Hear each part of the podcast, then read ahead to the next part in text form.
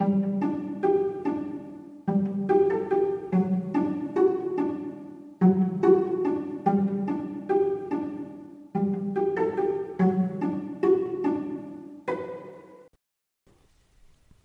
und herzlich willkommen. Schön, dass ihr den Weg in meine Vorleseecke gefunden habt. Macht es euch bequem und leiht mir euer Ohr. Dann lese ich euch was vor. Kapitel 23 Fliegi hörte Drachi leise ihren Namen rufen. Sie öffnete die Augen und sah über sich das Laubdach der Traumesche. Sie wusste sofort, dass sie nicht wach war. Sie blickte auf ihre Hände, die immer noch das kleine bunte Fläschchen festhielten. Auch Fluffy setzte sich auf und sah sich um. Wie cool, dass wir alle drei im selben Traum sind, sagte er strahlend. Drachi und Fliegi nickten grinsend. Sie blickten auf die Stelle, wo Opa und Goldi am Feuer gesessen hatten. Die beiden waren nicht mehr da. Ui, guckt euch das mal an, rief Fluffy plötzlich und deutete auf den gigantischen Stamm der Traumesche. Dort befand sich jetzt ein großer Spalt, der vorher nicht dagewesen war. Sie erhoben sich und gingen darauf zu. Drachi später als erster hinein. Im Inneren des Stamms befand sich eine Treppe, die nach unten führte. Aus der Tiefe kam ein schwacher Lichtschein. Unsicher sah er zu den beiden anderen. Fliegi schob ihn vorwärts mit den Worten Na los, das wird bestimmt spannend. Vorsichtig gingen sie die Treppe hinab. Die Stufen waren breit und aus Holz. Sie sahen aus, als wären sie Teil des Wurzelwerks, waren aber glatt und nicht von Moos überzogen. Sie stiegen tiefer und tiefer hinab. Irgendwann jedoch bekam sie das Gefühl, dass die Stufen nicht mehr hinab, sondern hinaufführten. Aber da sie wussten, dass sie träumten, wunderten sie sich nicht allzu sehr darüber. Sie liefen weiter und kamen schließlich an eine Öffnung im Stamm. Sie traten hindurch und stellten fest, dass sie sich genau an der Stelle befanden, an der sie die Traumesche betreten hatten. Oder doch nicht? Das sieht aus wie unser Wald, aber irgendwie auch wieder nicht, sagte Fliegi stirnrunzelnd. Ja, ich weiß, was du meinst, stimmte Drache ihr zu. Alles sah aus wie im Drachenwald, aber das Grün des Laubs und des Mooses war viel leuchtender. Die Blumen waren bunter, und die Düfte um sie herum waren so viel stärker und angenehmer als zuvor. Obwohl es Nacht war, brauchten die Kinder ihr Drachenfeuer nicht. In diesem Wald herrschte ein weiches, dämmeriges Licht. Plötzlich schwirrten Lichtpunkte um sie herum. Als einer davon vor Fluffys Nase in der Luft stehen blieb, sah er, dass es sich um eine kleine Fee handelte. Bevor er etwas sagen konnte, war sie schon wieder weggeflogen. Feen, rief nun auch Fliegi neben ihm erstaunt. Auch vor ihrer Nase war eine Fee in der Luft stehen geblieben. Ich hoffe, sie sind lieb, meinte Drachi, nicht so wie die Höhlenfeen aus Opas Geschichte. Das hat er sich doch nur ausgedacht, versuchte Fliegi ihn zu beruhigen.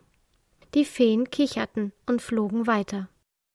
Wir hätten sie nach der Quelle fragen sollen, sagte Fluffy.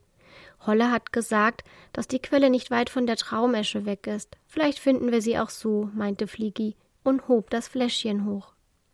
Woher hast du diese Flasche? fragte eine warme, leise Stimme hinter ihnen. Sie drehten sich um. Vor ihnen schwebte eine zierliche Frau, die selbst hier in der Anderswelt ein wenig durchscheinend war. Eine Dryade. Und von überall kamen weitere Dryaden auf sie zu. Das Fläschchen, das Fläschchen, wisperten sie. Das Fläschchen ist von einer Freundin von uns. Sie ist krank und sie hat uns gebeten, Wasser aus der heilenden Quelle für sie zu holen. Ihr seid nicht aus der Anderswelt. Aber das Fläschchen ist von hier. Woher weiß eure Freundin von dieser Quelle? fragte eine andere Dryade.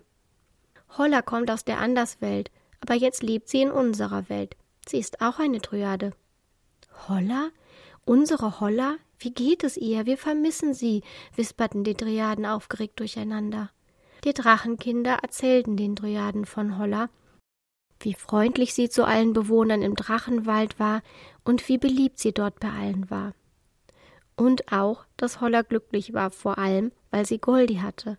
Aber dass sie nun leider krank geworden war und offenbar nur das Wasser aus der Heilquelle ihr helfen konnte. Die Dryaden freuten sich sehr, Neuigkeiten von Holla zu hören, aber es tat ihnen leid, dass sie krank war. Kommt, die Quelle ist nicht weit weg, sagte eine weitere Dryade. Die drei Kinder folgten ihr. Sie führte sie einen schmalen Pfad zwischen den hohen Felsen hinauf. Am Ende des Pfades trafen sie auf eine Felswand, aus der Wasser in ein kleines Becken lief. Fliegi flog mit der Flasche über das Becken zur Quelle, die etwas über ihren Köpfen lag. Sie schnupperte an dem Wasser. Es roch so frisch und ein wenig süß. Sie hielt einen Finger in den Wasserstrahl und probierte davon. Das Wasser schmeckte wie eine Mischung aus Baumharz und Honig. Sie füllte die Flasche und verschloss sie sorgsam. Dann flog sie zurück zu Trachi und Fluffy, die ebenfalls das Wasser aus dem Becken gekostet hatten. Das schmeckt so gut, schwärmte Drachi. Das macht Holla bestimmt wieder gesund. Als sie sich verabschiedeten, überreichte eine der Dryaden ihnen einen Beutel mit Kräutern. Bringt diese Kräuter zu Holla. Wenn sie einmal unbedingt zurück in die Anderswelt kommen muss, dann soll sie zu Traumesche kommen und sich aus diesen Kräutern einen Tee zubereiten. Sie wird in einen tiefen Schlaf fallen, so tief, dass sie den Eingang in die Anderswelt finden kann.